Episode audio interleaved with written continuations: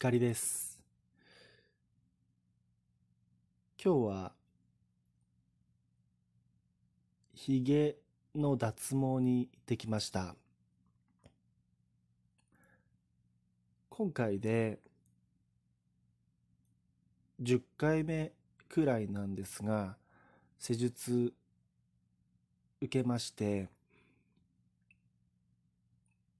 まあ、今のところほっぺたや喉元はもうほぼ、うん、濃い毛は生え生えてこなくなっています。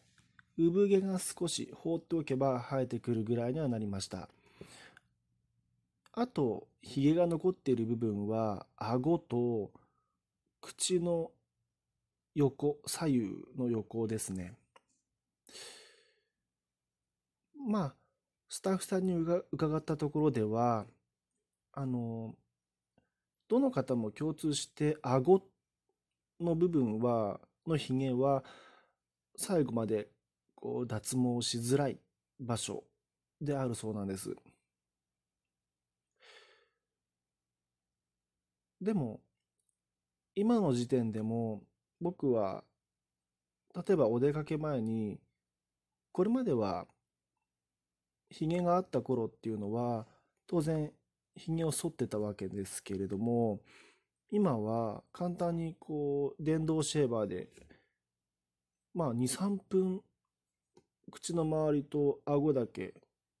生えてるところだけ、剃って、洗顔すればいいだけなので、すごく楽ですね。まあ、時間も楽っていうのもありますけれども、髭剃りって、まあ、その、カミソリをご使ったことのある方なら、分かって、分かる方もいらっしゃると思うんですが、あの、まあ、肌を傷つけないようにとか、まあ、注意して剃らないと、こう、怪我をする可能性もありますよね。そのストレス、それがストレスになっていたんだってことに、こう、脱毛して髭剃りをしなくなって改めて気づいたような感じなんですよ。まあ、一回の施術、髭脱毛で、まあ、4000円から5000円ぐらい取るんですね。もちろん、サロンの方では、あの、6回コースって言って、あの、少し、その、まとめてコースを申し込めば、1回あたりの料金がいくらか安くなる。そちらも当然ご案内してくださって、僕はもう、あの、そろそろコースの継続をですね、更新をするような感じなんですが、でも、その、まあ、うん、僕にとってはその大金を払う価値は十分あるなと思います。お出かお出かけ前の時間、労力、これらを、まあ、いわばお金で買ったとかん、買っていると考えれば、随分いい投資をしているなという感覚ではあります。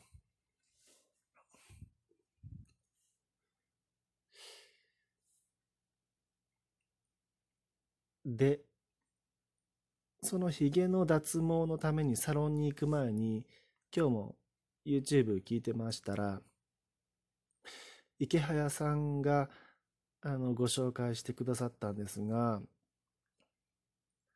DNA っていう会社と損保ホールディングスっていう会社が個人同士での車のレンタル、まあ、個人間カーシェアリングっていうふうに池早さんは表現してらっしゃったんですが、個人同士でのカーシェアリングのサービスをその会社が始めた DNA と損保ホールディングスが始めたよっていうのをおっしゃってたんです。で、うん、その中で池谷さんのお話では自分が使っている車を他人に貸すレンタルするってなったらちょっと抵抗ありませんかっていう問いかけがあったんですね。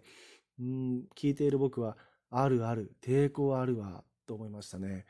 傷つけられたら嫌だなとか、例えば自分が座っているシートに他人が座ったり、ハンドル握る。としたら、うん、ちょっと貸すのはどうかなっていう感じだったんですね。でも、その個人間カーシェアリング、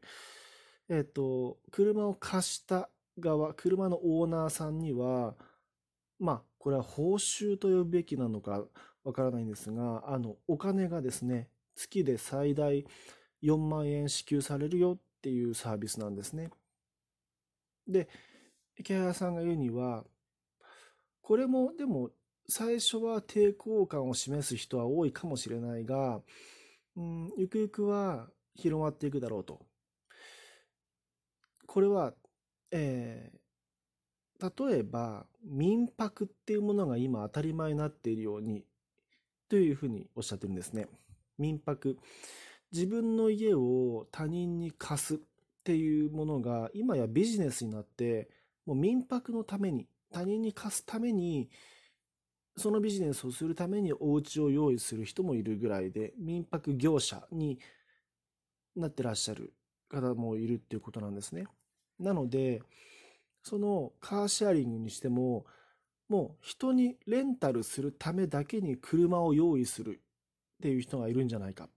で、もうほったらかしでその車をシェアリングして他人に、人に使っていただくだけで、まあ、今回のそのサービスサービスを使えば月にまあ約4万円は不労所得で入り続けるっていうことになります。だから、いずれは最初は抵抗がある人が多かったとしても、そのように、まあ、個人がレンタカー業者になれるんじゃないかっていう話をしていて、興味深かったんですね。で、僕が思ったのは、うん、僕が、えー、っと、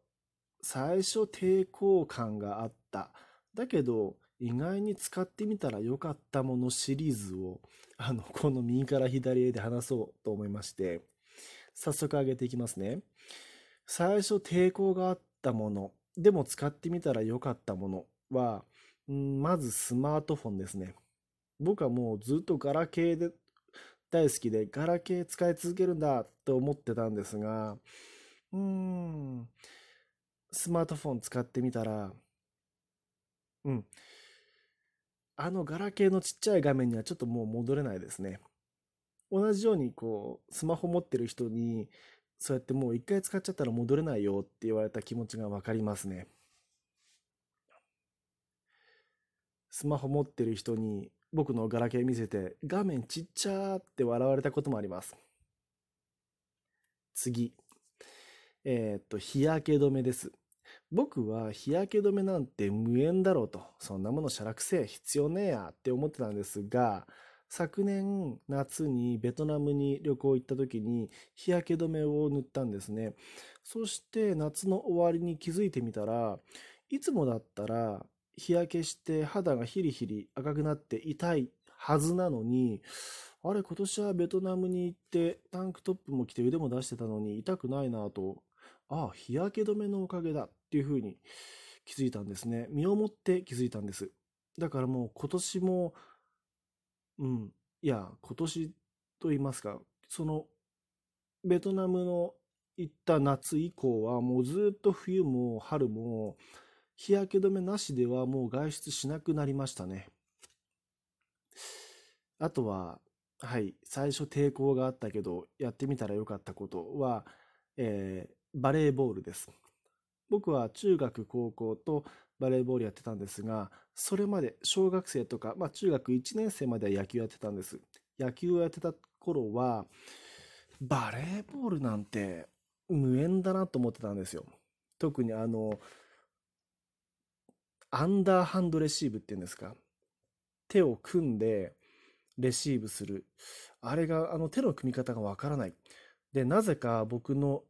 姉、一番上の姉は手の組み方を知っていて、姉に教えてもらったんですね。